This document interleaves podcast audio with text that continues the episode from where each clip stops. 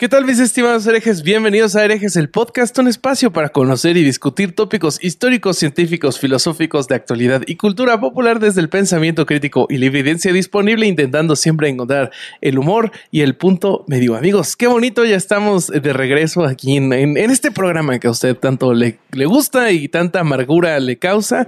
Eh, yo soy Bobby, su amigo personal y eh, gigante amable de confianza y estoy aquí con mis amigos, eh, abogados del diablo, sex symbols eh, y todo lo demás. Comenzando por Alejandro Vázquez, Aspilicueta del Vasco. ¿Cómo estás, querido? Bien, muy bien. De confianza menos para fijar agenda, pero este para todo el resto sí, muy bien. Eh, acá muy contento, muy contento. la Soy de confianza me- para ser gigante, veo. Como eso ya lo soy y no Claro. puedo dejar de serlo. No puede ser de Pues- desconfianza, no, no, no podrías No, dejar de puedes serlo. confiar en que soy, voy a seguir siendo amable y gigante. Sí, sí, sí, exactamente. Eh, estoy muy contento porque me gusta mucho cuando el Corsario va a contarnos algo de lo que no tengo la menor Sí. idea. Así que este, vamos a darle para adelante. De hecho, pensé que el episodio iba para un lado, va a ir para el otro. Creo que va a ser una linda sorpresa. Así que presentalo, así arrancamos. Que creo que Sí, tiene sí. mucho para contar. Sí, vamos a presentar entonces al Ratzinger de esta institución horrible y podrida llamada Herejes, el podcast. El corsario Alejandro Durán. Estás adelantando el próximo episodio de Herejes. El no, episodio de no, la semana spoiler que alert, spoiler alert, no digas nada. Ya.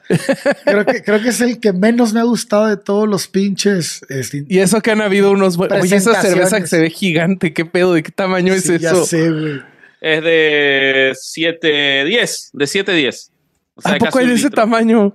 Acá en Argentina sí, porque recordá que ahora modelo se fabrica en Argentina. O sea, los de modelo Ah. dijeron, ah, no se puede importar un carajo en Argentina. Bueno, vamos a fabricarla. Y entonces no se, no se va a leer, no se va a leer, pero modelo se fabrica en la Argentina. Y este, este, hay latita de Ajá. 3.25, creo. Hay la botellita de Coronita, toda ¿no? la chiquita también. No, esa no hay. Hay latita, la, la botella, la de la clásica y esta. Ajá. Pero en, No en España había parece una. como de mi tamaño eso. Es que no debería Apenas se vería como pico. una ampolleta en tus manos esa madre. O parece que Vasco es chiquitito y tiene una cerveza normal. O parece el anuncio de Danop, ¿te acuerdas del de ¡Ah, este Danopsote! El Danopsote.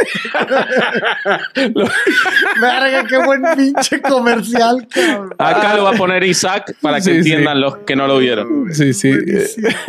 ¿De Pero- qué no vas a hablar, Corsario? Adelante, Corsario. Este, cuéntanos por sí qué. me dejan hablar, cabrones. Quiero, quiero que nos Madre. expliques primero por qué esta confusión, por qué dijimos que íbamos a hablar de una cosa y vamos a terminar en otra. Cuéntanos, por favor, el escenario, los micrófonos, las cámaras son tuyas, porque es tu y el podcast. podcast que es de él, Sí. ¿no? Sí, de hace- Las regalías, todo.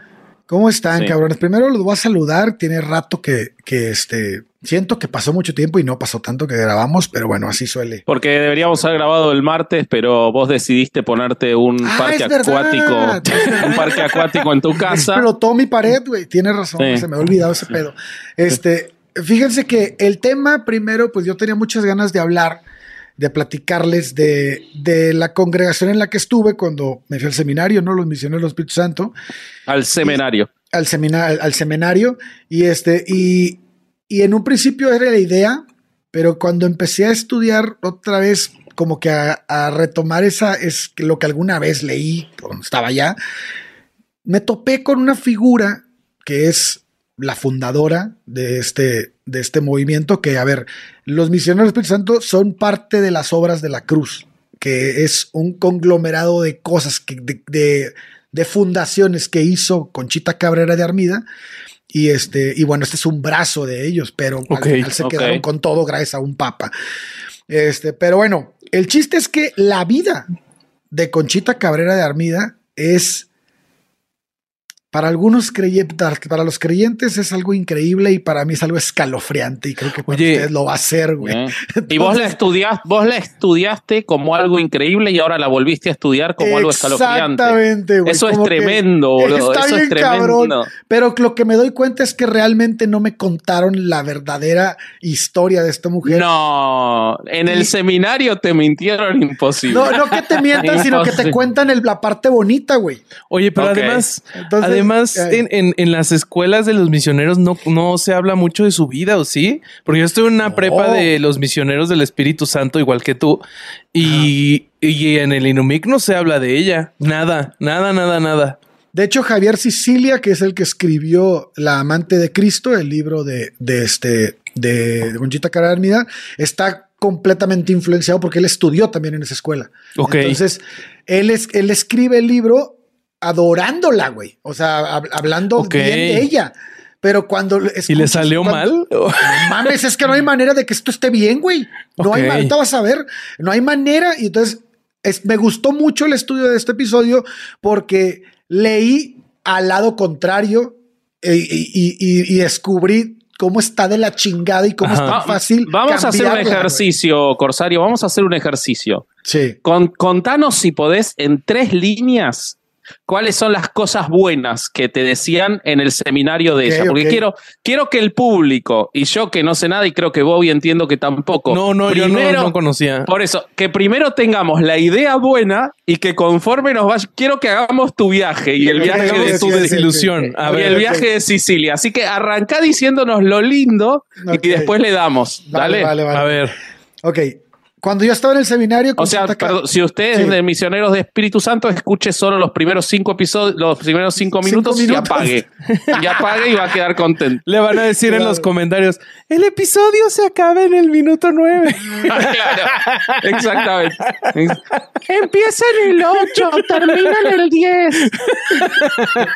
¿Por qué tendrá esa voz siempre, no? el que dice, ¿Por qué habla así esa persona? es una persona ya mayor y, y nos nosotros le estamos dando voz de Y habla como Chabelo, güey. ¿No será Chabelo? No, será que Chabelo hace el comentario para mí? A partir de ahora es Chabelo el que hace el comentario. Dale, empezá. Oigan, pues bueno, este, cuando yo entré al seminario, a Conchita Cabrera de Armida le llamaban dentro del seminario nuestra madre. Todos se referían a ella como nuestra madre, porque pues, era la fundadora. Eh, pero siempre te contaban estas anécdotas de que era una persona tan entregada a Dios, a Jesucristo en particular, a la, figura de Jesucristo, pues, eh, era tan integrada que le regaló su vida por completo, sus bienes, su vida, toda la chingada. de hecho, uno de los campos de oración más importantes de los misioneros es Jesús María en San Luis, que era un, un terreno, la hacienda de esos güeyes, ¿no? De la familia Cabrera. Entonces, este una de las, de las anécdotas que me acuerdo que contaban es que una vez alguien le robó un bol, su bolso y ella lo correteó por varias cuadras solo para decirle que lo perdonaba por ese robo. Entonces, ese, es ese tipo de, este, de idea que te la idealizan de tal manera que te la venden como una santa desde la punta del dedo hasta el último pelo de la cabeza. Pero no te cuentan que, este, que pues esta mujer tuvo una infancia que cualquier, cualquier persona que, que, tratara hacia su hijo ahorita pienso que se lo quitarían, ¿no? Este es, es, una locura lo que, lo que ella vivió. Oye, pero tiempo, tiempo. Eh, eh, si vamos a hacer el, ejercicio de Vasco o ya no. Sí, sí. Sí, eso fue lo bueno. Todo lo bueno que tenía para decir ya, ya acabó, ya, vamos a. Ah, ya no hay nada más. ya no hay nada más. Estoy tan, tan clavado con la historia que ya no puedo ver más allá, güey. Pero fíjate, fíjate una cosa, el, el, como la anécdota esa de, de que lo persiguió al ladrón es un excelente elemento de adoctrinamiento dentro del seminario para decir, ustedes también tienen que perdonar cuando les hagan algo horrible, porque después te hacen cosas horribles en el seminario. Entonces es un excelente elemento de adoctrinamiento. Pero bueno, entonces lo bueno para resumir, porque el corsario no respeta consignas. Lo bueno que tenía era que se entregó totalmente a Cristo, que donó, donó todo lo que tenía y que perdonaba hasta el que le hacía cualquier burrada. Eso sería. Y era la madre de todos. ¿Ok? Bueno. Bueno, entonces, eh, eh, ¿y ahora cuál es la realidad, Ale? Ay, la realidad se las voy a platicar. La voy a tratar de desmenuzar. Es muy largo, pero vamos a tratar de hacerlo en una hora porque si no nos chingan. Ok. Entonces, este, si quieren, pues les comienzo con el relato. Dale. Pues corría la segunda mitad del siglo XVIII. Eh, don Manuel Cabrera y García de Postigo finalmente llega a Nueva España Las razones nadie las sabe. Probablemente aquel espejismo de encontrar un mundo mejor fue la razón por la que muchos de los españoles peninsulares de aquella época emprendieron el viaje sin retorno a tierras americanas. A diferencia de muchos, don Manuel eh, no, no venía a la Nueva España como un aventurero, traía en sus alforjas un nombramiento del rey que era real administrador del ramo de acabalas de las provincias de San Francisco de Coahuila. O sea, ya él, tenía chamba segura. Sí, güey, eh, con sede en Monclova. Este, entonces, pues era un hombre posicionado, ¿no? Con muchas relaciones, las suficientes, las suficientes para tener una vida tranquila, sin muchas dificultades, en un territorio que hasta esos días estaba dominado por España. El viejo se instaló en Villa de Monclova y de, en ese entonces el lugar estaba sujeto a la intendencia de San Luis Potosí. Era un mundo de frontera y la voluntad feudal se limitaba a defender el territorio de los intrusos y a su vez pues seguir conquistando más tierras y más tierras. Los intrusos, digamos, los que antes estaban en esa tierra, ¿no? O sea, ellos serían, los intrusos serían los, que, los que habían enterrado a todos sus muertos durante mil años, esos eran los intrusos, ¿no? Ah, huevo, exactamente. Eh, en aquel mundo difícil y áspero, las constantes invasiones de tribus chichimecas, eh, los degüellos, violaciones y sacrificios estaban a la orden del día. Obviamente, Para eso era la misma persona. Eran los españoles, ¿no? ¿Eh? A la misma persona era el degüello, violación y sacrificio, no. Se lo pegaban al mismo vato y lo, ah, lo, quemaban a la chingada. este sí eran unos tipazos. Eh, al poco tiempo, según los registros, don Manolo pues sentó cabeza decidió, decidió casarse. La parroquia de Monclova fue la sede de, este, de, la boda y Andrea Alderete y García, la novia. Era la hija de un teniente capitán cuya, pues, cuya dote debió de haber sido bastante atractiva para don Manolo. Y tenemos al hombre de finanzas, ¿no? Amparado por la corona, que, este, pues une lazos con la hija de un hombre de armas. De esa relación van a nacer seis hijos pero. la madre. Pues sí, no, no, esto no mames. Todo el mundo tuvo 9, 20, 18. Sí, sí, eran esos, esos tiempos. Esos tiempos. Eh, pero en este relato, pues solo nos interesa uno de ellos, ¿no? Su nombre es Francisco de Paula.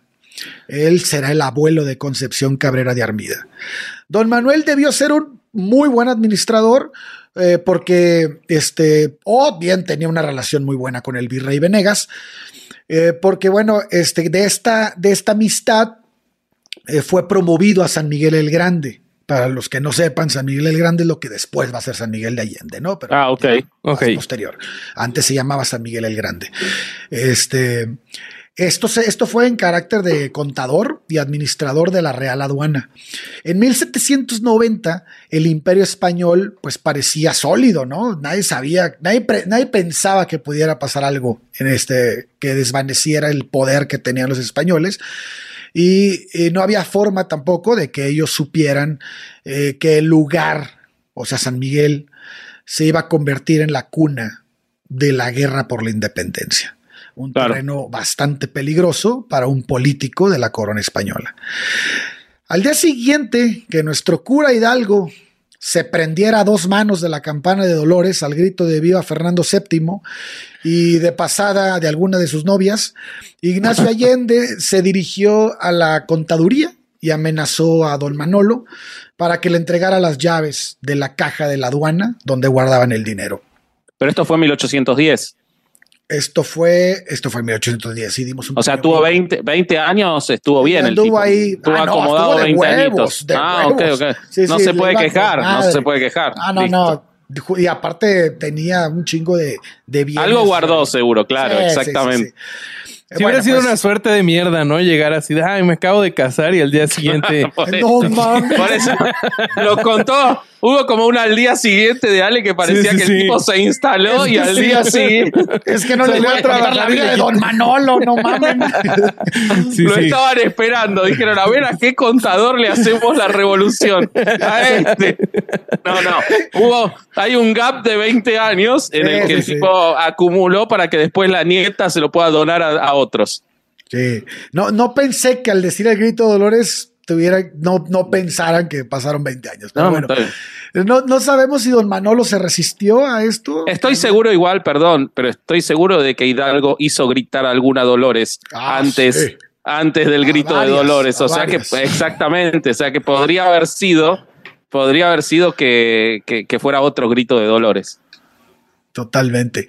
Este, te digo que no sabemos si don Manolo se habrá resistido al, al, este, a, al- a la, a la pedida de las llaves. Ajá. Aunque, pues, no importa si lo hizo o no, porque como quiera fue encarcelado y condenado a morir en la horca. En Wow. uno de esos juicios sumarios, ¿no? Que hacía nuestro querido cura. Este propio de esas, de sus huestes. Eh, bueno, en la caja había 2.900 pesos que los extrajeron y pues formaron parte de la lana con la que este, financiaron parte de la guerra. Eh, si bien Manolo debió morir colgado junto a esos sus paisanos, fue literalmente salvado por la campana que avisaba a los insurgentes la llegada de las tropas de Félix María Calleja. Eh, Ok. Huyeron, huyeron todos porque pues, llegó con el, con el ejército. Y este, y dejaron a don Manolo ahí, güey, con la pinche soga en el cuello. Vestido y también- alborotado. Y supongo que también los huevos, porque no mames, este, todo meado el güey. Y, este, y, y, pues, al final, pues, un milagro, ¿no? Un milagro de Dios, porque existen los milagros de Dios, lo había salvado de morir ese día. Y este, y bueno, pues pongo con negritas que ese día nada más, porque aproximadamente una semana más tarde moriría en su habitación. No. Este, sí, se lo llevó a la chingada ahí en la casa de San Miguel o de Guanajuato, no sabemos bien dónde fue, pero bueno, ya saben, Dios actúa de maneras misteriosas. Entonces, debemos este eh, dejar de, lado un poquito a don Manolo. Vamos a hablar más de, de don Antonio Arias, que es un hombre de dinero, el otro abuelo, de, el otro bisabuelo de Concepción. Es viudo, tiene dos hijos, José Luis y Clara. Era procedente de la Castilla, de, la, de Castilla la Vieja. Llegó a San Luis Potosí a principios del siglo XIX. Se estableció en Santa María del Río. Para quien no sepa, es un pueblo cercano a San Luis donde hay unos rebozos muy bonitos. Si quieren ir, está bien chingón. Eh, a diferencia de don Manolo, don Antonio era un inversionista. Llegó por su propio pie a tierras mexicas en busca de expandir su capital. Al poco tiempo se hizo de dos haciendas importantes, que era O sea, pero bueno, pobre no era. No, no, este cabrón eran millonetas, güey. Este tenía la peregrina y el cofre. Más tarde compró palo blanco, sin albur, langostura. Nadie lo estaba pensando hasta que tú lo dijiste, güey. Palo blanco sin albur, langostura con albur. con albur. Soledad, sin albur y labor del río. Eh, es- Extrañamente con albur. Sí, sí. Es- no, esta está, ca- esta está cabrona porque el labor del río, güey, eh, para quien no sepa, es una. Es, la, es este, una zona hoy en día donde tienen un centro famoso, güey, un balneario de aguas curativas que se llaman las aguas de Por Lourdes. supuesto, tenía que ser de aguas Sí, curativas. sí, sí, güey. Eh, eh, este, La, la- la raza va ahí porque dicen que la- el agua tiene propiedades curativas y la chingada y van y se bañan ahí. Ok. mamada, pero bueno. Bueno, pues don Antonio conserva estas haciendas y no obstante la guerra que ya había comenzado, eh, este, logra pues que no se las quiten y esto en lo personal considero que lo logró gracias al territorio que ocupaba. San Luis Potosí era un territorio controlado por la corona. Yo creo que hasta la fecha los güeyes que viven ahí creen que sigue controlado por la corona. Que-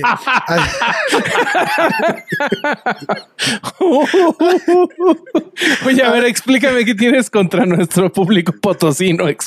¿Qué pedo? no, no, no. Contra el público, no, contra la raza, mucha raza que vive Ah, ok, ahí. ok, ok, ok. Pero bueno. O sea, nuestro público O sea, los que no son público. Sí, los sí, que sí. no escucharían Los herejes. que no escuchan herejes. es, que, es que hay un punto clave, güey, histórico. A diferencia de Guanajuato, Ajá. que era la cuna de conspiraciones insurgentes, eh, los hacendados que vivían en, en San Luis Potosí eran, eran un apoyo para Calleja, güey. Ok. Y aunque siempre hubo, pues, un abuso laboral, obviamente, dentro de las haciendas, eh, generaban una cierta estabilidad laboral y económica porque mantenían a la gente con trabajo. Entonces, como había lana, Y, la lana la controlaban esos güeyes y, toda, y todos los hacendados formaban parte del grupo que, que apoyaba a la corona, pues había un, un mercado. Además, San Luis siempre fue el centro, de, pues es el corazón de México y, ahí, y por ahí pasaba todo tipo de mercado de cualquier cosa, desde carnes hasta frutas, verduras, todo. Entonces, el oro, la plata, todo se movía por ahí. Entonces, era un lugar muy rico. O sea, el- Los indígenas no tenían poder ahí, los insurgentes no tenían poder ahí, los que tenían poder ahí eran los españoles que... que O sea, lo que tú me estás queriendo decir es que el potosino es facho. Sí, claro, güey. ok, ah, ok. Sí, la- no, no todos, pero la gran mayoría. Ok. Este, bueno, el chiste es que don Antonio siempre apoyó a fuerzas realistas. Entonces, eh, al morir, todo su peculio pues se lo dejó a sus hijos. José Luis quedó viudo muy rápidamente, su hijo mayor, se quedó con la hacienda del Jofre y Palo Blanco y Labor del Río, mientras que Clara se casó con Pedro Pablo Cortines y heredó las haciendas de la Angostura y Soledad. Se convirtió ella en una mujer muy devota, y aquí empieza el desmadre. Apoyó mucho al seminario potosino y a las hermanas de la caridad. Murió sin tener hijos y al hacerlo dejó las haciendas a su hermano. Por su parte, José Luis tuvo tres hijos, que fue Rafael, Clara y Luis. Rafael hereda el Jofre, Palo Blanco y Labor del Río y se convierte en un político importante. Oye, entonces hasta el momento se le fue viva a la iglesia, ¿no? Si por ellos hubiera sido, se quedan con todas las propiedades. Se van a quedar con todos después. ¿no? Bueno, bueno, bueno, pero por el momento, Hasta por el momento. no. Sí, sí, diga, ahí Sí. dijeron, hijo de su madre, se nos fue. Pero todos estos güeyes apoyan al clero porque apoyan a los conservadores. Bueno, sí. O sea, es, es el. Bueno, más tarde van a apoyar a los conservadores. Pero bueno, este güey llega a ser presidente municipal de, San- de Santa María del Río y este, durante el porfiriato muere en 1901, siendo el jefe político de la ciudad. Por otro lado, Luis, que había heredado la parte del Jofre, la llamada mese- la Mesa de Jesús, Angostura y Soledad, hizo carrera eclesiástica. Estudió Derecho Canónico y Natural en el Seminario Tridentino de 1883 a 1885 y fungió como vicario capitular de Cabildo. güey. Ok. Para los que no sepan, un vicario capitular es un presbítero Es- que, que había sido elegido por el cabildo de la catedral de su respectiva diócesis. Y este cabrón fungía como obispo o arzobispo cuando esta, esta, este puesto estaba libre. Entonces lo mandaban a alguna sede que estaba vacante de, una, de alguna diócesis y es lo que hacía. Era como un interino, ¿no? Ujú. Entonces, era una figura muy importante. El güey tenía un poder dentro de la iglesia importante. Clara, a la muerte de su padre, heredaría otra parte de la hacienda del Jofre, conocida como el Bozo o la Mesa del Carretonero, y también eh, heredaría la Peregrina. A los 17 años contrae matrimonio con Octaviano Cabrera, hijo del tercer matrimonio de Francisco de Paula, quien a sus 64 años seguía pues cogiendo como conejo, ya que con María de Jesús Lacabex, eh, su última esposa, tuvo otros cinco hijos. Madre mía. Sí, güey. Escuchemos, si quieren, un frag bueno, les voy a platicar un fragmento de lo que escribió con Ah, pensé que venía con audios esto y no nos habían avisado. No mames, no grabó, trajo, grabó. trajo multimedia. tra- Sí, sí, sí. sí. Se los voy a narrar yo, culeros. Escuchemos en mi voz mientras lo leo. Yo pensé que iba a ser como cuando pusimos una batalla narrada por Eh, fue rarísimo. Prendí sí, un chingo rarísimo. de velas, puse un crucifijo, me traté de este, invocar a Conchita y no apareció, cabrón, si no lo Chingado. hubiera grabado, güey. Pero lo- se los voy a platicar. Si habrás invocado la conchita vos en tu juventud. Pero bueno, siga- sigamos adelante, por favor. Mi abuela paterna era muy devota. A las 4 de la mañana oía misa diariamente. Fundó la vela perpetua en San Luis, murió un sábado de gloria y se llamaba María de Jesús Lacabex. Su mamá, es decir, mi bisabuela, era una santa y volvía de sus excursiones a la casa de los pobres apenas con vestido, que les daba hasta la camisa. Bueno, pues para que vean más o menos cómo era la familia de la persona de la que vamos a hablar. Octaviano y Clara se casaron el 23 de noviembre de 1848, en el mismo año que México firmó los tratados de paz con Estados Unidos y a su vez perdía los territorios de Texas, Nuevo México y la Alta California. La pareja se estableció en San Luis Potosí, su casa se encontraba ubicada en una de las zonas más exclusivas en aquellos años en el centro de la ciudad. Ahora es un banco. Eh. O era un banco. No, no, no sé qué chingado sea ahora, pero bueno, la última vez que vi era un banco. Estaba bien con que ahora es un banco, nadie lo iba a ir a chequear. Estaba ¿Quién bien. sabe? ¿Quién sabe? ¿Qué tal que los potosinos ya están ofendidos? Y no, este pendejo ya habló No, mal de es nosotros. una farmacia Vamos a ver. Pendejo. Pero bueno, el chiste es que formaba parte de la. O sea, siguen en potosina. contra del aborto. Digamos, sí, no, no, eso no cambió. Al menos ya venden condones, güey. Ok.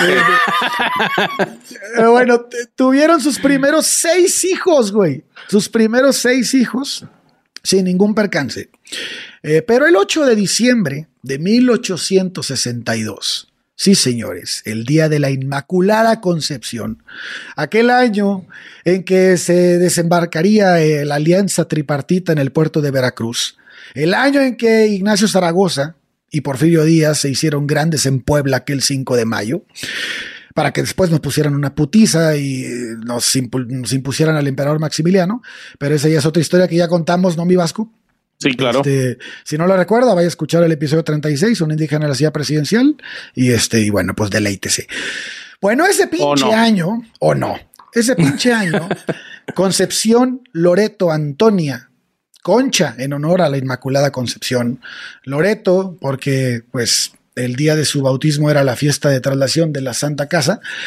Y Antonia, por los huevos de don Octaviano, no, no, por la, eh, por la profunda devoción que su padrino es de Olios eh, tenía a este a San Antonio de este de Padua. Este era Que es el que consigue novios. San Antonio de Padua es el que consigue novio Ah, a consigue las ¿Al que hay que poner de cabeza?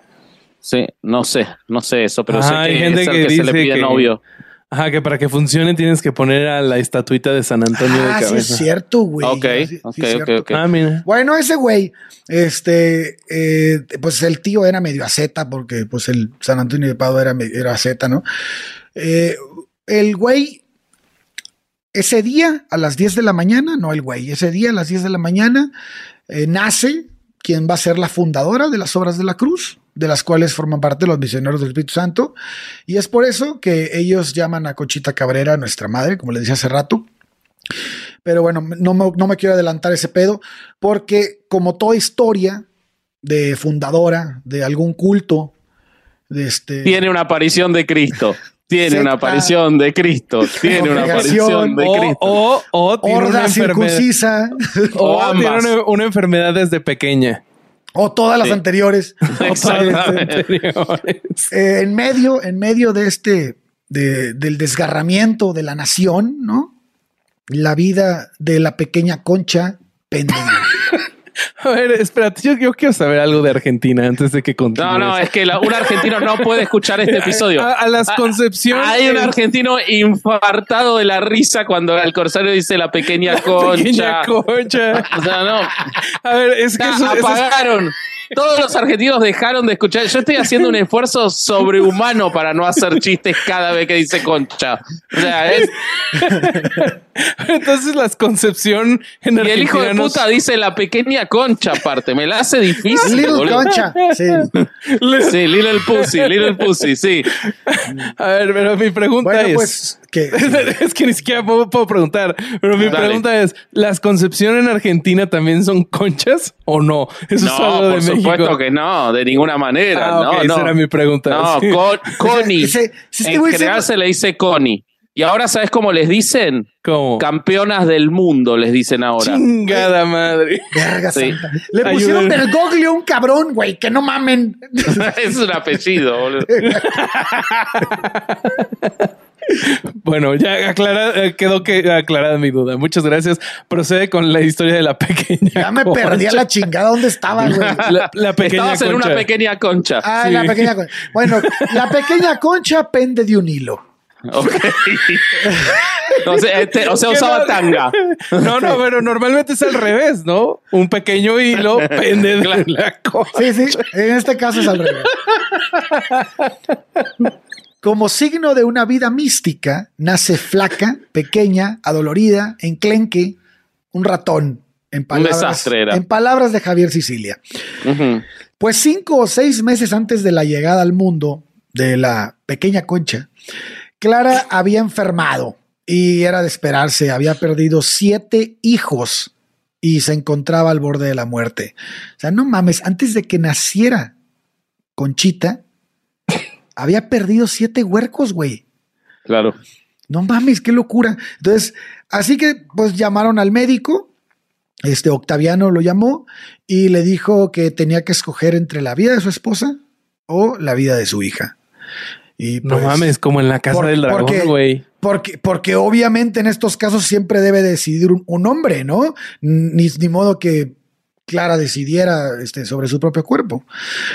Eh, parece este, que. Estás muy futurista, Corsario. No mames, es que sí. Esa idea es como del 2053. Sí, tiene razón, güey. Está muy, está muy mamón. En ese tiempo hasta el machismo estaba muy cabrón, no como hoy que. Que ya hay. estamos completamente Ahora ya deconstruidos. estamos. Ya- ya sí, estamos sí, otro ya lado. es otra cosa ahorita. Pues bueno, Sobre para bien, nosotros tres. Sí, sí. para, Bueno. para- para bien de, para bien de la madre, güey, Octaviano decide por Clara, ¿no? Y, y por, y pues como todos sabemos que en estos casos, este, la ferviente devoción crea milagros inesperados. Eh, los medicamentos abortivos que recetó el doctor a Clara obraron en sentido contrario y fijaron a la niña en el vientre materno. Ok. A la verga. ¿Un Sí, sí, sí. antiaborto? Sí, sí, un antiaborto. Eh, Concha y Clara estaban débiles, pero mm, pues. Y después de siete partos, es lo Sí, no mames, no mames. Sí, después bueno. de siete partos sí queda débil la concha. Exacto, sí, gracias por explicarlo porque es creo que, que, no el lo había entendido, no lo había Ah. entendido. Es que nosotros no tenemos coche O sea, como lo que no, se en la cabeza, güey. Estamos aquí todos en herejes aprendiendo a hablar argentino. Sí, sí, sí, sí, sí. Bueno, este, como ni morir ni, ni nada es más peligroso que terminar en el limbo. Este, el 10 de diciembre eh, la llevaron a bautizar, güey, a la parroquia del Sagrado, del Sagrario de la Catedral de San Luis Potosí. O sea, eh, a ver, San Luis Potosí, en, en diciembre, güey, en diciembre en San Luis Potosí, cabrón. ¿Saben el puto frío que hace en diciembre en San Luis Potosí? Aparte, la bautizó el tío Luis, cabrón. Es el hermano de la mamá. No sé este, cómo eran las reglas en esos años, pero pues yo creo que era más fácil que el tío Luis fuera a la casa a bautizar a la niña que estaba valiendo madres que sacar a la bebé que se debatía entre la vida y la Sí, muerte. qué locura, a- a con la- dos, la- dos días de vida. O sea, y todavía no se inventaba lo que dicen las mamás ahora, así de que si no has visto un niño, que, si has visto un niño que no, no está bautizado, con, con agüita así del baño, tú haces esta oración y ya bautizado. Todavía no Sí, se inventaba. cierto, sí he escuchado eso. Sí, güey. Pero bueno, no podemos esperar mucho de, de la pareja. Este, si doña Clara tuvo cinco hijos más después de, que- Oh, después de Concha, güey. Sí. Que por cierto, dos murieron siendo muy chicos. Carlota, por ejemplo, a los tres años y Constantino seis días después de que murió su hermana. Pero bueno, en esas ocasiones, al parecer, los milagros brillaron por su ausencia. Eh, lo básico en esto eh, es que esto refuerza la idea de que ella era elegida por Dios. Esta, esta idea egoísta sobre la cual se recarga todo aquello que beneficia a la iglesia, ¿no? El nacimiento sería visto como una lucha entre el dolor, la belleza, el gozo. De hecho, Concepción escribiría después, ¿qué beneficios del Señor ya antes de nacer me alcanzaban sus favores? Siempre que esto, siempre que, siempre que recuerdo esto, me estremece el corazón y quisiera deshacerme de mi, en, en mi gratitud. O sea, es como la gente que, que da gracias a Dios de que otros se murieron de COVID y no ellos. Así es. A la Sí, es lo que gira todo este pedo. Eh, debido a que su madre estaba en un estado crítico, se encontraron, pues se buscaron, ¿no? Nodrizas que pudieran alimentar a la niña. Eh, sin embargo, en el libro hablan de que muchas nodrizas abusaban de la confianza, robaban cosas, entonces este, no, no le daban la leche que le debían darse. El chiste es que ninguna la, la pudo sacar adelante. Nadie la pudo levantar. Estaba muy delgada, estaba, pues estaba muriendo la niña. Así que el doctor ordenó llevar a la niña al campo. Se fueron a una de esas haciendas que tenían escapando de la ciudad, que en parte tiene como cierta eh, lógica que haya dicho esto, porque en aquellos tiempos pues no había drenaje, güey, ¿no? Entonces las ciudades eran focos de infección. Y, también eh, para ver si alguna mujer del campo pudiera ayudarla siendo la nodriza y que estuviera desinteresada. Y sí, la encontraron, de hecho, encontraron a este a una persona que va a ser fundamental este, en la vida de, de, Concepción. Y bueno, pues ella escribe después, la quise mucho y cuando, tuvo, cuando tuve uso de razón y comprendí lo que debía, lo que le debía, este, mucho más. Debo una vida, Dios mío. Tal vez el alma de aquel niño te hubiera dado mucha gloria. Y yo, tú preferiste a esta emponzoñada tarántula. ¿Y por qué? Solo por tu bondad incomparable.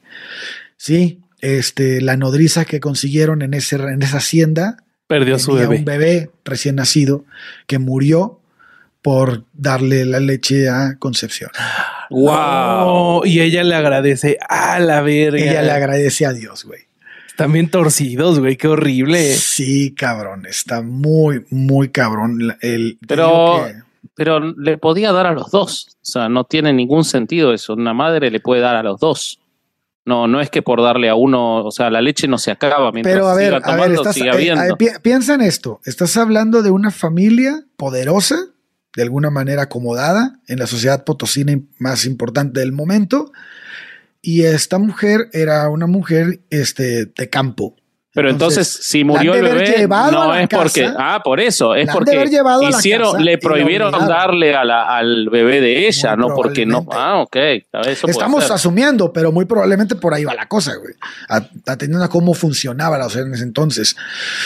Bueno, ah, pues está bien, me parece bien, ¿no? Porque no le iba no iba a estar ensuciando las tetillas con, con el bebé de ella para que después tomara, tomara concepción. Me parece lógico, la verdad. Hay que mantener cierto nivel de higiene y de distancia. O sea, era, era como un, este, ¿cómo se llama el restaurante que tiene las mesas Gandhi y las mesas... Eh, ¿Sonora Grill?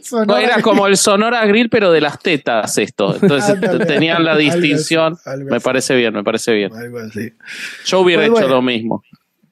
Pues bueno, Concepción recibió una educación muy rigurosa por parte de sus padres.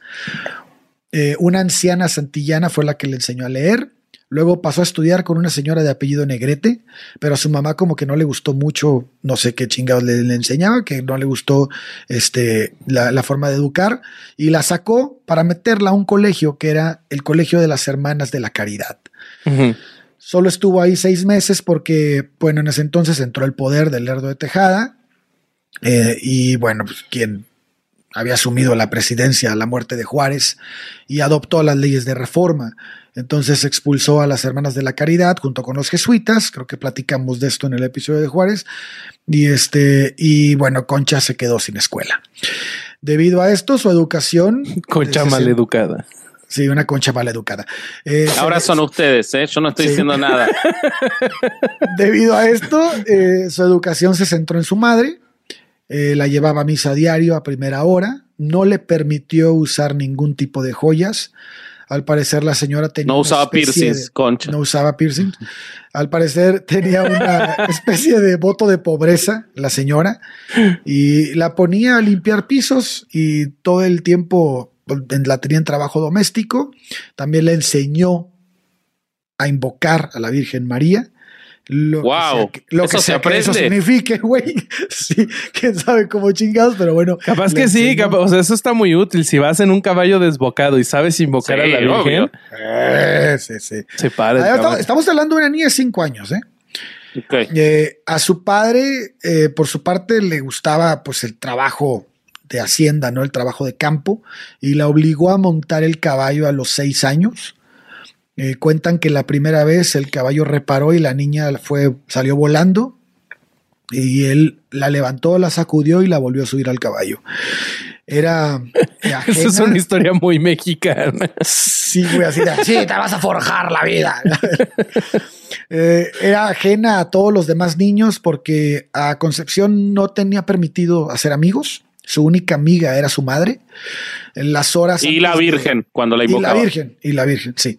Y este, las horas antes de dormir siempre estaban llenas de rezos, parte en lecturas y, este, y parte en instrucciones de la doctrina. Rezar el rosario y leer el año cristiano era costumbre. O sea, hasta ahora estás contando tu infancia. No, yo no me para, que no, para quien no sepa, el año, yo tampoco sabía, pero el año cristiano era un libro que recogía las vidas heroicas de los santos, güey. Ok. y las idealizaba, Ah, las, las romantizaba. Entonces, este trabajo eh, lo llevaban a cabo Clara y su hermana Luis. Tendríamos que Luis. conseguir ese libro para Los Santos Absurdos 2. Sí. Sí, güey, sí, sí, Sí, sí. sí. Este, O para un contenido de Patreon que haga el Corsario, uno de los tantos que hace. Sí, Este, el- podría ser uno. Estaría bueno. Sí, bueno. sí, sí, sí, Estaría sí. bueno. Con lo que hoy les voy a platicar, yo creo que quedo excluido de hacer contenido. este, bueno, el hermano Luis era un clérigo, güey, era un canónigo. Este, el cabrón, pues, este, era como que la figura, el modelo a seguir en la vida de Conchita. Después de, de- de eso, todos los días tenía un momento para lecturas personales. Las lecturas de Concha eran novelas de corte religioso. No puedo seguir. No, no puedo seguir. Me imaginé. Me imaginé a la peor tarotista del mundo. No, no puedo seguir. No. Yo me tengo que ir, muchachos. Yo no. Yo tengo que dejar este programa. No, lo- no puedo hacerlo boludo.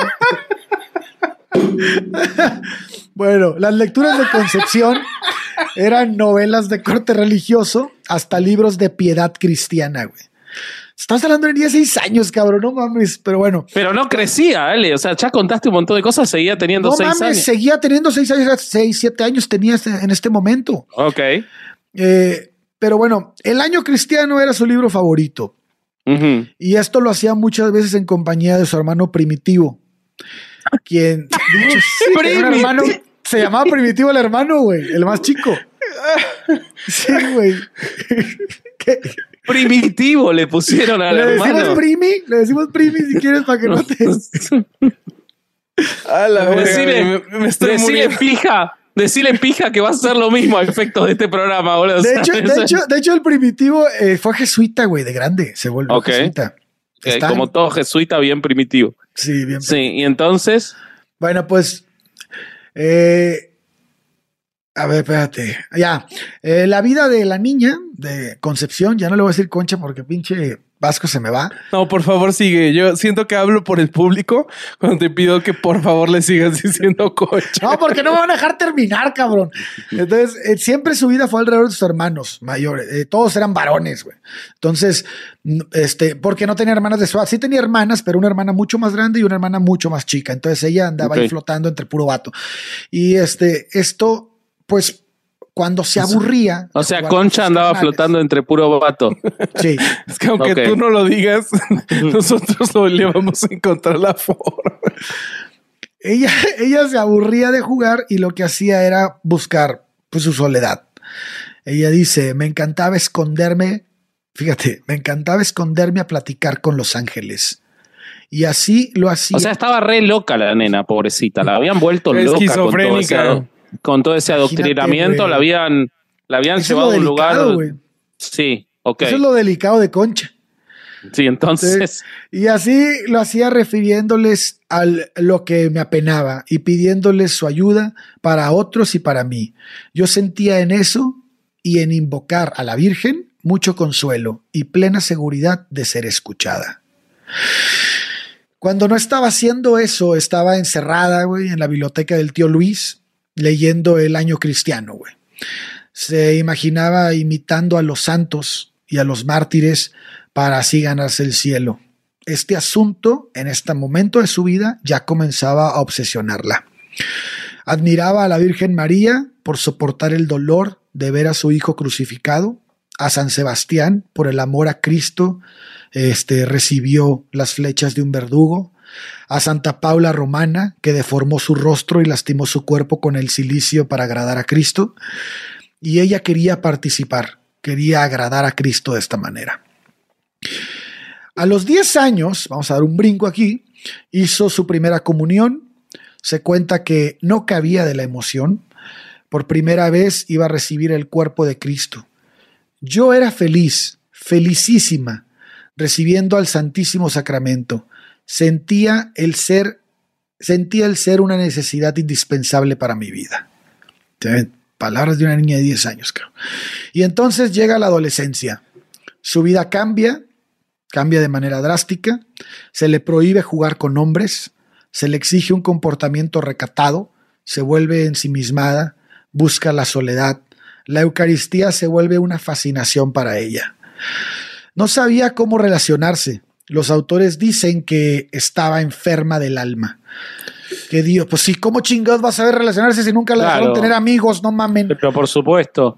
No, nunca, nunca tuvo vínculo con la sociedad. Era una niña que vivía en su cuarto leyendo mamadas. No, no solo eso, sino que era que le había metido toda una cosa mística que, eh, o sea, no solo la alejaba de lo mundano, sino que la tenía la cabeza en cualquier lugar. Es un delirio todo. Sí. Y Javier Sicilia dice que Dios se apoderó de su cuerpo sin que ella lo supiera y que eso la llevó a enfermarse. Eso decían los sacerdotes. Eh, no le demos muchas vueltas a esto. La religión ama, ama romantizar las vidas para este, de este tipo de personas. Para mí, Concepción nunca tuvo una relación eh, con nadie fuera de su familia y era una mujer que no sabía cómo comportarse en sociedad porque fue privada de eso, ¿no? No podía tener amigos, no podía platicar con nadie fuera de su familia, eh, su madre era su única amiga. Eh, ya estaba medio loca, ¿no? La niña. no, no, no resulta difícil imaginar cómo sufría el contacto social, ¿no? Además que probablemente tenía algún tipo de trastorno de eso. Su, su negativa de ir a los bailes, por ejemplo, la, llevaban, la querían llevar siempre a la lonja, que es un lugar que los españoles utilizaban para, para reunirse. Y todas las mujeres potosinas de la alta sociedad conocían a sus futuros maridos en ese tipo de bailes. Entonces la llevaban a eso y ella no, no sabía cómo vincularse. Claro. Entonces, este, pues tenemos, tenemos a una, Iba a decir a una concha trastornada, pero ya, ya lo estás haciendo a propósito. Ya lo estás haciendo a propósito. Es que le metieron muchas ideas, güey.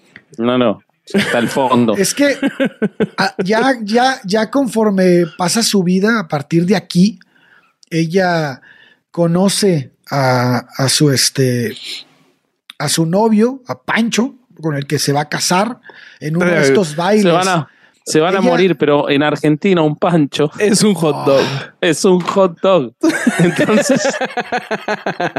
Concha y pancho. ¡Ta madre, güey! Me encanta que no viste, me encanta que no viste venir esto, Durán. No lo viste venir por ningún lado. Me lleva la chingada. Durán quemándose las pestañas con un estudio cabroncísimo para este episodio. Y estamos en chistes de Concha y Pancho. ¿Qué te digo, güey? No, es que parece a propósito. parece a propósito. Pero, lo, pero lo bueno es que existen los chistes porque la verdad es que está espantosa la historia. Sí, güey, está ahí. No, y se va a poner peor. Este, Ay, no. ella, sí, no, esto no es nada. Ella comienza a tener una relación con, con, con Francisco. sí, este, gracias. Y, y en, él, bueno, a ella la cortejaba el gobernador, güey. Era, a ver, era, se llamaba chorizo. se, llamaba choripán. Eh, eh, ella era una mujer muy atractiva, güey. O sea, mucha gente quería, la, quería. Así, no, y además era de una familia de abolengo. familia de abolengo, muy bonita. Este, todo, bueno, tenía todo a su favor para la época, porque creo que tener lana y estar bonita en esa época y bueno, todo. Y ser religiosa además. y ser religiosa, este era, era, era muy, muy este, importante para la sociedad. Entonces, pues llegaba a los bailes, güey, y había filas de cabrones que querían bailar con ella. Y, y Francisco, pues era una persona de bajos recursos, güey. Era un pues como un comerciante que le gustaba un chingo y pues tenía que competir contra el gobernador que quería con Conchita. Entonces, este, bueno, al final, no les voy a hacer el cuento largo ahí porque no tiene mucho. Ella sigue teniendo toda esta relación con, con, con Jesucristo, ¿no? Em, ella se, se, este, se la vive cualquier momento en el que se encuentra sola, ella comienza a rezar. Así lo dicen todos sus escritos. Yo cualquier momento en el que no había persona rezaba. Entonces era una persona completamente, este, eh, aparte adoctrinada, ¿cómo, cómo se llama? Extremista, güey, en la religión. Claro. Entonces, bueno, esto se lo va a llevar al matrimonio, ¿no? Se casa con Francisco y pues cuando empieza a vivir Francisco con ella se da cuenta de con quién se casó, cabrón empieza a, para empezar, hay que decir que en esa época el sexo era visto como un mal necesario. O sea, había que tener sexo para reproducirse, pero el sexo en sí era un pecado, güey. Claro. Entonces, ella, como tenía la cabeza tan averiada de todo lo que le habían metido, ella decía, yo el sexo lo aborrezco. Entonces ella no quería tener sexo, no disfrutaba el sexo con, con, Francisco, a pesar de que tuvieron nueve hijos. Y Francisco se daba cuenta, güey, que ella solo lo hacía para, para este, para tener, para cumplir como, como mujer de la época, claro. para darle los hijos, pero ella tenía una relación psicosexual con Jesús, güey. ¿Cómo, cómo, ¿A qué te referís con eso? Ella, era, ella se sentía amada y, y, si tú lees sus relatos, excitada por Jesucristo. No mames. Sexualmente. Sí, sexualmente. Como en Benedetta. Ándale. bueno, algo así, algo así. Entonces, este, ella odiaba todo lo que tuviera que ver con niños y matrimonio, güey. No quería saber nada de los niños ni nada del matrimonio. Sí los cuidaba, pero no le gustaba ser mamá. No le gustaba tener relaciones sexuales con su esposo. O sea, para ella eso de dedicarle la vida a Jesús era, completamente literal. Completamente. De hecho, en sus palabras decía, no le gustaba, no me gustaba tener relaciones sexuales con mi esposo porque yo estaba enamorada de Dios. Así, así. Entonces empieza a tener problemas, obviamente, con el, en el matrimonio, entre también el machismo que, de la época, que era muy fuerte, este, y, la vida de monja frustrada que tenía, ¿no? se escapaba en cualquier momento para, para, para, ir a la iglesia a sentarse enfrente del Santísimo y pasar horas ahí. Ella dice: Mi marido tenía horas fijas de irse a su trabajo y volver, las cuales yo aprovechaba para hablar con mi Jesús en leer cosas espirituales y en hacer mis penitencias después de cumplir mis obligaciones, quitándome los cilicios cuando él iba a llegar, porque una vez me tocó y sintió uno y se enojó mucho conmigo. O sea, está cabrón, ¿no? No mames. Llegó, llegó este, el primer hijo. Bueno, vamos a ir por partes. Llega el primer hijo, al niño lo llaman Francisco. A los pocos meses de nacido, le avisan este, a Concepción que su tío Luis está grave. Hay dos momentos claves en la vida de Concepción. La muerte del tío Luis, que es este, que da un infarto, pero antes de esto, antes cuando andaba de novia con Francisco, ella tenía un hermano, el hermano mayor, que era el que estaba en la hacienda un día y pasa uno de los condes de esa época y lo invita a pasar a comer. El conde accede después de mucha insistencia del hermano de Concepción se, en la cena platican y le dice, oye, acabando la cena, te invito un puro y un café, vamos al, despacho, ¿no? Haz de cuenta. Y el güey dice, órale, va. Entonces agarra cada quien el café y el puro, se sientan en un sillón y al momento de sentarse, el conde se le atora la pistola y le mete un balazo en la cabeza al hermano, güey. No, wow. Entonces, ese momento cuando se muere su hermano, que es la, la primera que le avisan, y va a correr a verlo. Llega, eh, la, muerte fue como a las 2, 1 de la tarde y llegan, logran llegar a la hacienda de San Luis como a las 10 de la noche. Ya el, el, pues el hermano está muerto en la cama con la cabeza destrozada, güey, porque cuentan que prácticamente los sesos del hermano terminaron en el techo, güey. imagínate cómo quedó la cabeza del güey. Entonces, este momento, eh, esta pérdida de su hermano, ella dice que en ese momento Dios le habla este, para que ofrezca su vida en el dolor, ¿no? Entonces, ese momento lo, pone como su, su, transformación hacia ese lado.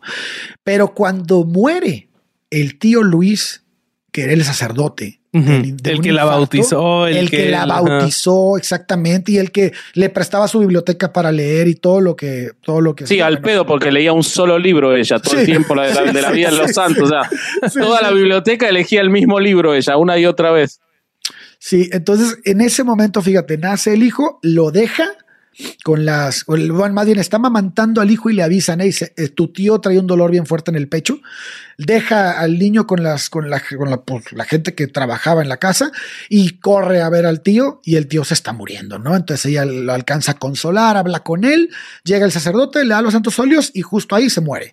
Entonces, este, ella pues se deshace, lo quería un chingo, se regresa a su casa y lo que va a pasar en esta noche va a marcar la historia, no de ella. Eh, ella dice, de repente veo, no sé cómo, que se ilumina el aposento. Y así, al lado izquierdo de la cama donde yo dormía, vi un montón de nubes luminosas y entre ellas, como pisando aquellas blanquísimas gasas, a muchos ángeles grandes, como de cuerpo natural, bellísimos, con una hermosura sin nombre, irradiaban dentro de esa blanquísima luz más clara que la incandescencia que conocemos. Cuchicheaban entre sí, pero yo no entendí lo que decían. De pronto volteo hacia los pies de la cama y vi a mi tío, el padre, radiante de gloria y dicha, con sus vestiduras también blanquísimas, que con un incandescente de, con, un incensario de oro, incandescente también, este, en las manos me decía, mira qué dichoso soy, pasa por alto las cosas del mundo. Y otras palabras pero al mismo tiempo que escuchaba eso de su boca, otra cosa se operaba en el fondo de mi alma, que como que se estremecía y se transformaba, iluminaba en, en su fondo. Dios mío, qué santa impresión.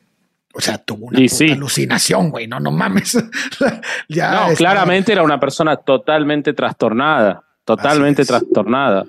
Eh, pero eh, el problema no es ese, sino que le dieran bola, ¿no? Sí, claro. Después este, se fue aquello desvaneciendo y volvieron a aparecer los objetos tal cual eran, quedándome en una tristeza especial, susto, pena, gozo, no sé, conjunto de sentimientos que me hicieron sollozar y llorar.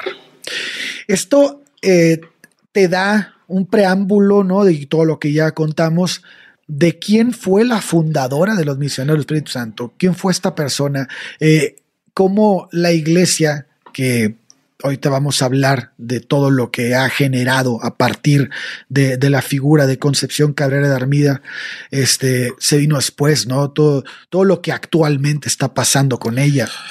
Este, eh, ella funda, después, bueno, pierde un hijo, se le ahoga un niño, este, tiene varias, varias, este, eventos en su vida radicales. ¿Te, das cuenta, Bobby, que esto es un episodio de averiados, pero con un santo, yo ya no quería saber el chiste porque ya lo habíamos hecho una vez. Pero sí, esto es, sí, es, super es un episodio de averiados. Sí, sí, sí. Yo creo que por eso no estamos hablando de los misioneros en sí, porque dijo, ¿cómo me hago publicidad de mi otro podcast? exactamente.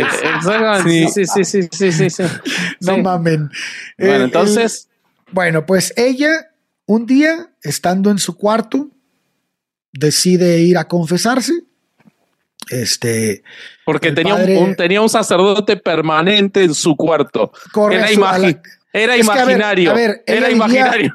ella vivía a una cuadra de la iglesia, entonces corre a, a confesarse porque pues, no sé por qué le urgía, quién sabe qué habrá hecho. No sé, era una concha corriendo. Era una concha corriendo. y, el padre la cepilla, le dice, no, no, no mames, imagínate cuántas pinches veces iba. El padre le dijo, ya, güey, espérate, güey, estoy, aquí haciendo algo. Y entonces se va y este, y dice que está hablando con Jesús y le dice, Jesús, yo me quiero tatuar tu nombre en mi pecho. Y Jesús le dice, no, no mames, ¿cómo te vas a tatuar? Entonces, era, Vallarta, era Vallarta haciendo de Jesús. No, no, te pases de lanza, no te pases de lanza. No, Manix, no, Manix, no lo hagas. insiste y habla con su director espiritual y le dice, oye, yo hablé con Jesús y, me quiero tatuar a Jesús en el pecho.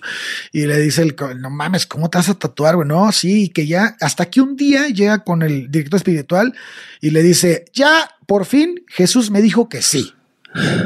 Entonces el director espiritual le dice, oye, si Jesús te dijo que sí, entonces yo creo que te debes de tatuar el pecho. Entonces se va a su cuarto, en su casa, cierra la puerta con llave, se lleva una navaja, una vela, wow. gasas y este, y no sé qué otras mamadas más. Se descubre el pecho, me imagino. se descubre el pecho y con una navaja corta su piel y se pone JHS y una cruz arriba, que es el signo Wow. de los misioneros del Espíritu Santo hoy en día. ¿Sabes que estaría Y verguísima? después, espérame, y después, y después se pone un fierro incandescente en todas las heridas, ¿no? Se quema todo el pecho. Graba todo su pecho y este. Y, O sea, es un grabado a fuego como el de los animales, el que se hace, más que un tatuaje. Exactamente porque ella es ganado de, que, de Jesucristo. ¿Sabes que estaría verguísima? Que, Que para hacerlo lo haya hecho en un espejo de se- hecho, lo hizo en un espejo. y se pusiera las letras al revés. ¡Ala! Eso hubiera estado de no mames. Pero, pero, este, o sea, estamos hablando de, de claramente una persona con trastornos hasta de, de, au- de autolesión y todo. Es muy severo. De hecho, boludo. de hecho, les traigo una sorpresa porque hablé con un o amigo. sea, no era otro fundador normal de México No. como Marcial Maciel, era alguien trastornado esta mujer. Sí, Bueno, o escriba. Estaba trastornado, no mames. sí, claro. Es Tan sano él. de tan sano el Marcial. Oye, bueno, pues me di a la tarea de hablar con un amigo que es psicólogo que me pidió que no diera su nombre porque, pues, es. es- ¿Quién y por qué Quique Vázquez? No, no, no, es Quique, no es Quique, no es. Ah, ok, ok. Este, y él estudió mucho la vida de esta mujer Ok. y este, en un, en un trabajo de, de su, de su, creo que especialidad, hizo un pequeño estudio de, de lo que, de lo que este, de lo que pudo haber tenido, ¿no? Empieza con un trastorno de personalidad que es sabido, las personas con una personalidad histriónica, o sea, histérica, buscan de modo notable llamar la atención y se comportan teatralmente. Y Concepción, aunque de manera sublimada, sublimada, llama la atención de las personas que ella selectivamente escogía, Como sus directores espirituales, las personas del clero, en fin. Eh, expresa sus emociones a menudo exageradas, infantilizadas y también medio ideadas para provocar la simpatía o la atención de los otros.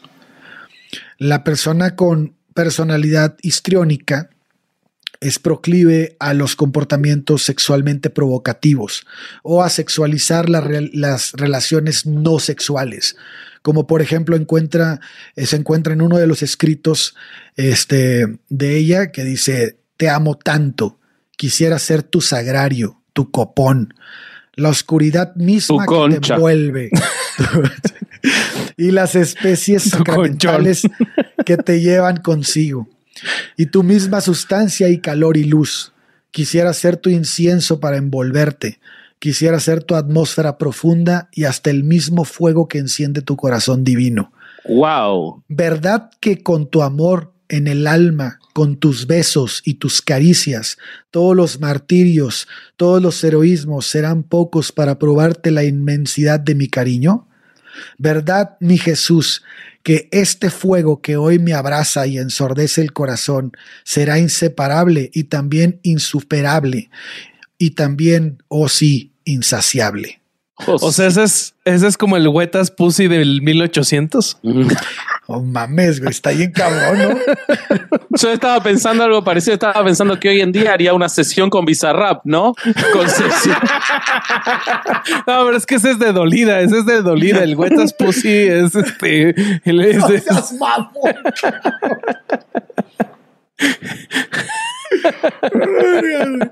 Ay, muy buena buena. Bueno, entonces, Bueno, punto dos. Trastorno de esquizofrenia tipo paranoide.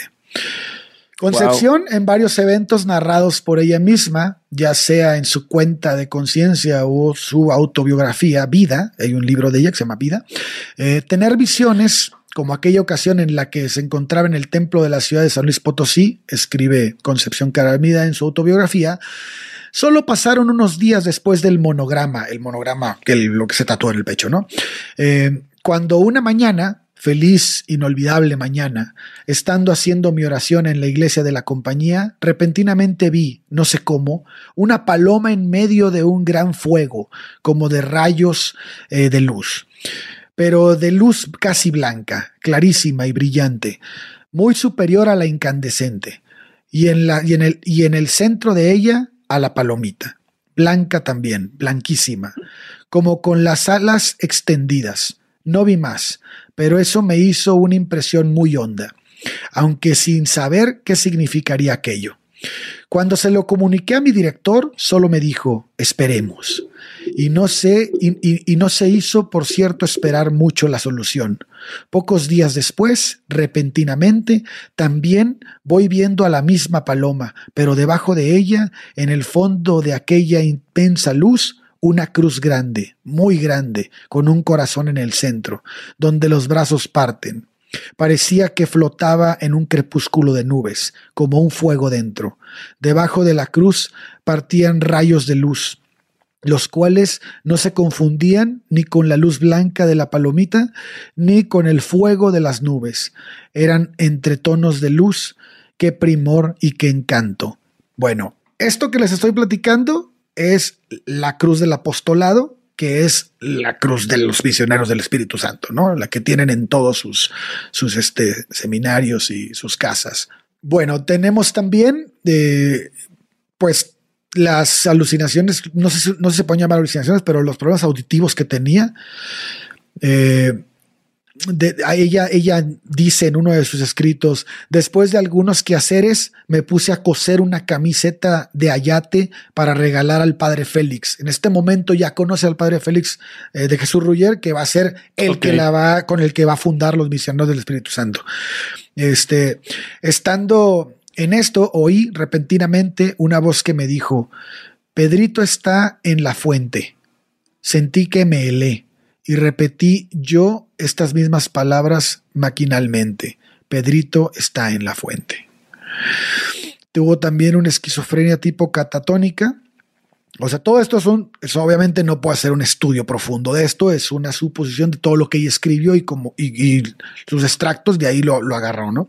Sí, o sea, para, una, para una evaluación tendría sí, no, un profesional que sentarse con ella y hacer entrevistas obviamente. y pruebas. Obviamente sí. Este, esquizofrenia tipo catatónica podría haber tenido también. En varias ocasiones, Concepción expresa cómo sentía el arrebato de la experiencia mística. No sentía en cuerpo, sentía las coyunturas hechas pedazos y el cuerpo como apelado y adolorido, así como catatonia eh, del cuerpo completo en varias ocasiones. Eh, trastornos de somatización, en varias ocasiones, eh, Concepción narra que sufría desmayos, hacía frecuentes y largos ayunos, o sea, probablemente padecía algún tipo de anorexia y este perdía el sentido. Hijo de su madre, o sea, se murió el otro bebé para que ella tragara y se daba el lujo de no tragar de grande. Pues sí. Verga, güey. Así estaba, estaba muy, muy lastimada, güey. Y bueno, pues. Igual me parece horrible, Bobby, que vos le quieras decir a Conchita que tiene que tragar y que no. Me parece, o sea, de, deconstruite, te pido por favor, deconstruite de una vez. Sí, pues es que no quería comer pancho. No, no, no, no. no. Literal. Y hoy sería devota de Bergoglio, ¿no? Probablemente, probablemente. Sí, entonces. Pues bueno, este, podemos ver cómo era una niña que, que creció en una una familia de la verga. Y este, y pues desarrolló un chingo de pedos, fundó las obras de la cruz. Este, hizo. Lo, más interesante es que la, la primera, la, la, primera, este, ¿cómo le podemos decir? El primer brazo de las obras de la cruz es este. Es el apostolado de la cruz, güey. El apostolado de la cruz no es otra cosa más que impulsar a aquellos que quieren santificar todos los actos de su vida, güey. O sea, Ahora, es alimentar a más personas así, güey. Yo o sea, es algo estilo Opus Dei. Sí. Ok. Te hago una pregunta, Ale, porque todo sí. lo que contás de esta persona parece una persona completamente incapaz socialmente. Eh, ¿Realmente fundó ella las cosas o alguien más se aprovechó de ella y la utilizó como yo elemento. Voy, yo o sea, siento... las dos cosas. No parece una persona capaz de haber fundado algo, la verdad, por lo que contás las dos cosas, pero también era una persona súper entregada a lo que estaba haciendo, güey. O sea, esta mujer escribió una obra casi el tamaño de Aquino, güey.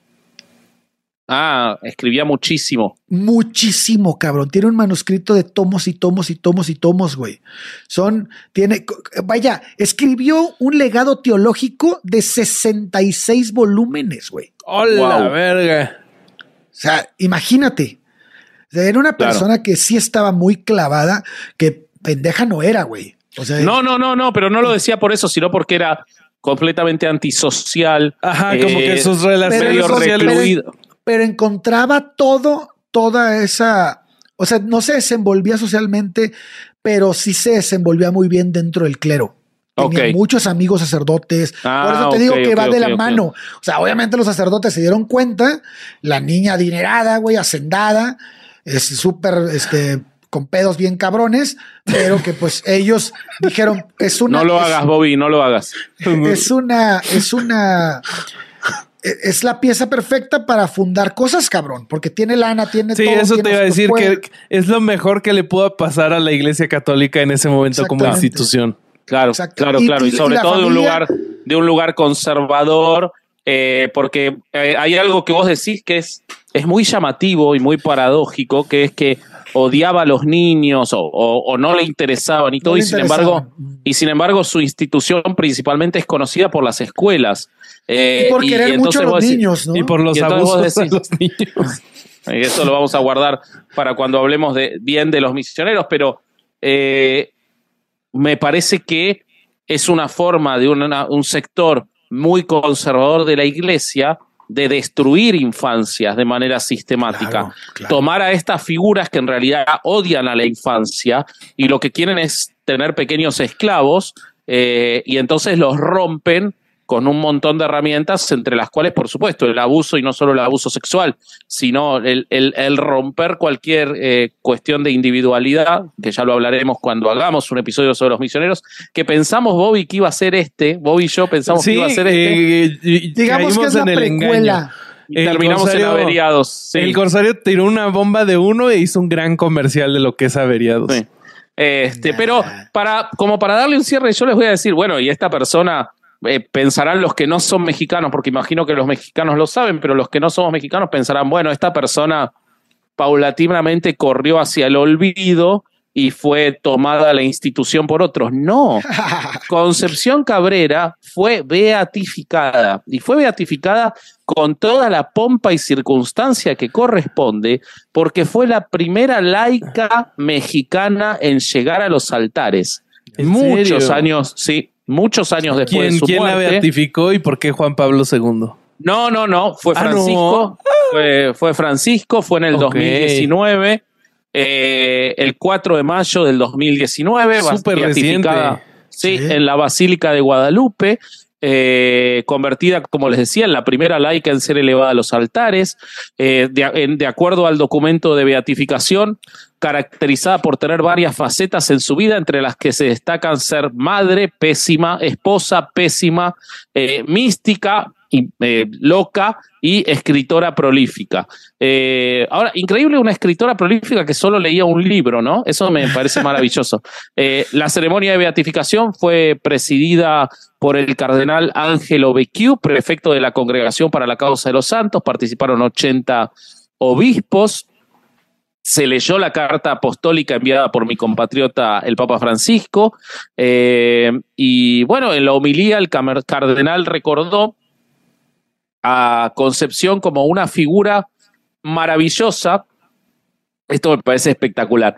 Una figura maravillosa en sus diferentes aspectos de esposa, madre, viuda. O sea, quisiera saber cómo es el aspecto de viuda con relación al aspecto de, de esposa, ¿no? O sea, ¿cómo se es una buena viuda? ¿Cómo funciona eso?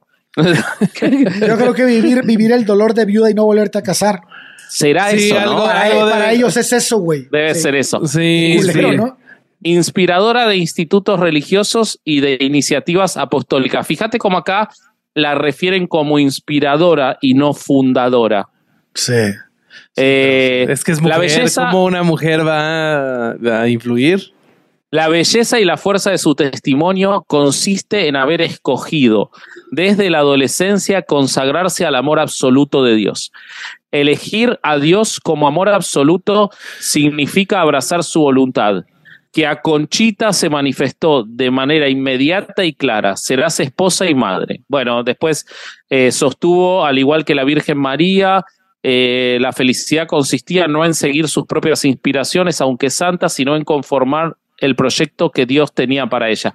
Una cosa típica de los ególatras, ¿no? Decir que no es por ellos, sino por una figura más, cuando es evidente que eh, estaba todo su interés. Pero bueno, este, esta pobre persona que debió tener una atención eh, psiquiátrica o debieron dejarla morir ese 8 de diciembre este, funesto, eh, en lugar de todo eso, es, como siempre, reconocida por la Iglesia Católica. Así que bueno, muchas gracias Alejandro por gracias, este estudio. Lo hiciste espectacular por este episodio tan interesante de esta persona tan, tan, una, una víctima, ¿no? De sus circunstancias, a fin de cuentas. güey. Pero a mí me impresiona cómo, cómo, este, habríamos hablado de los santos más absurdos, güey. O sea, siempre idealizan este tipo de comportamientos, lo romantizan para poder para sus propios beneficios. La iglesia siempre lo hace, Sí. Y, no importa que sus vidas se vayan a la mierda, siempre decir, no, es que ella vivió bien. Y además, los santos son para la gente que es creyente el modelo a seguir, güey. O sea, esta persona es el modelo a seguir, no mamen. Sí, me parece increíble. Tremendo. Qué horrible, Corsario, qué horrible, pero qué bonito relatas. Este, creo que mucha gente de la audiencia va a estar de acuerdo y, lo va a disfrutar. Eh, ¿qué, ¿qué, anuncios tenemos, amigos, antes de, irnos ya? Suscríbanse a Patreon. Suscríbanse a Patreon, donde tenemos eh, cada vez más contenido. No saben, Bobby hizo un episodio realmente de 45 minutos analizando. esto fui en Año Nuevo a la, iglesia y me encontré este librillo que dice, llama ¿Eres laico o ateo? Y es este, hermoso ese contenido, está en el Son como 45 minutos más o menos. Por favor, suscríbanse. Eh, ahora vamos a subir, hablando en serio, vamos a subir un especial eh, que lo va a hacer el Corsario sobre el cardenal Pell, que acaba de fallecer, George Pell. Tuvimos dos fallecimientos ilustres en estos días.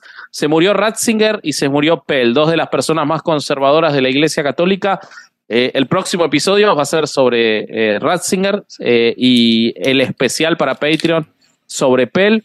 y tenemos muchísimas cosas más, todo lo que hizo Larva en Qatar, todo lo que hace Caro Hernández Solís cada vez que se emputa eh, y muchísimas cosas más, lo que sacamos que no quedan los episodios porque quedan muy largos, seguramente va a haber algo en este episodio eh, y muchísimo más. Y Patreon es, y este año es el enfoque que le vamos a poner, el lugar principal en el que Herejes quiere crecer. Así que por favor suscríbanse a Patreon.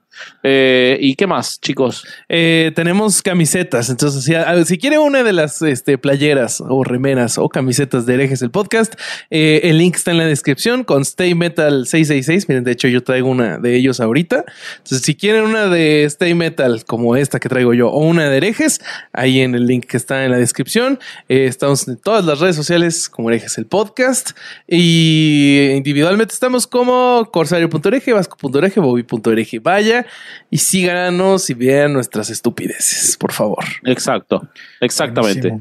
Y sigan variados si, si, les gustó este contenido así, donde el corsario cuenta la vida de alguien, pero quiere como un twist musical. No, en serio, en serio, está muy bueno. Pero es que además hay una cosa, hay, hay un este grandote buenazo que es Chuy, que puede ser reemplazado por Bobby, y hay un pelado maligno que es Coque, que puede ser reemplazado por mí. Así que es como que tiene, tiene una cosa de similitud, como que el corsario gira gira alrededor de los mismos círculos siempre.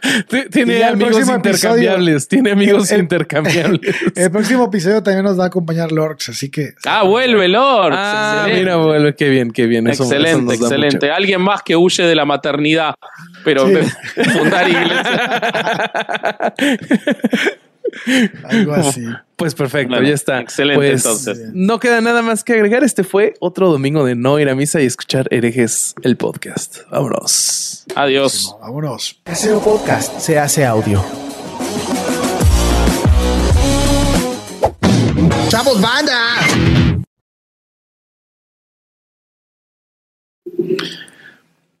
Corten sus audios. Ya no, hablamos de la muerte de Conchita, nos valió verga, güey. No, Vasco sí, dijo. ¿La muerte dijiste? Dijo que, que hubiera mejor muerto un no sé qué día. ¿Estás listo para convertir tus mejores ideas en un negocio en línea exitoso? Te presentamos Shopify. Tal vez no lo sabías, pero nuestro podcast More Than Mamis es un negocio y lo empezamos por supuesto para desahogarnos y hablar sobre la maternidad, no para convertirnos en expertas de ventas y del e-commerce. Así que sí, necesitábamos ayuda para vender nuestro merch y poner en marcha nuestra tienda. ¿Y cómo suena con Shopify? Llegó otra venta. Shopify es la plataforma de comercio que está revolucionando millones de negocios en todo el mundo. Ya seas un emprendedor desde tu casa o desde donde sea, Shopify es la única herramienta que necesitas para iniciar, administrar y hacer crecer tu negocio sin dificultades. Con Shopify puedo gestionar pedidos, envíos y pagos desde cualquier lugar, brindándote toda la información y estadísticas de tus ventas al detalle. Regístrate para un periodo de prueba con tan solo un dólar al mes en shopify.com barra sonoro, todo en minúsculas. Ve a shopify.com barra sonoro para llevar tu negocio al siguiente nivel. Shopify.com barra sonoro.